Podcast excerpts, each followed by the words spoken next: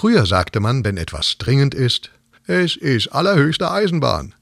Das gilt natürlich nicht mehr. Jetzt war alles auf einmal sehr, sehr dringend. So viele wichtige Gipfel und Konferenzen unter größtem Druck, aber alle gingen gut aus.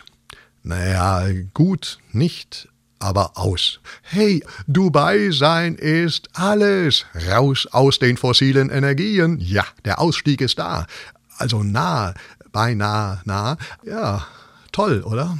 Das Zauberwort wäre Verzicht. Zum Beispiel auf Fernreisen. Moment, vorübergehend wird das Reiseangebot sogar breiter gefächert sein. Man kann weiterhin schauen. Untergehende Sonne. Hm. Und neu im Angebot untergehende Insel. Oh. Sollten wir nicht doch verzichten? Oh, verzichten, verzichten. Erstmal abwarten. Ja.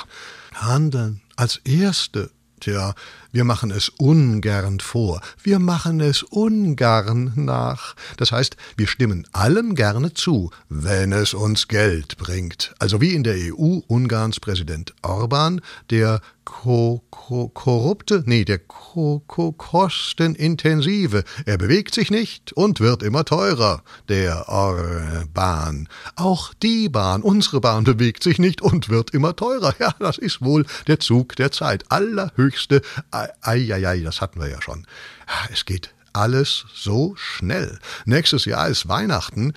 Nee, dieses Jahr schon. Aua. Nächste Woche. Es ist alles irgendwie so stressig, so aggressiv, selbst im Fernsehen. Da gibt's was, das nennt sich Biathlon und wird beworben mit Morgen 14 Uhr Verfolgung der Frauen.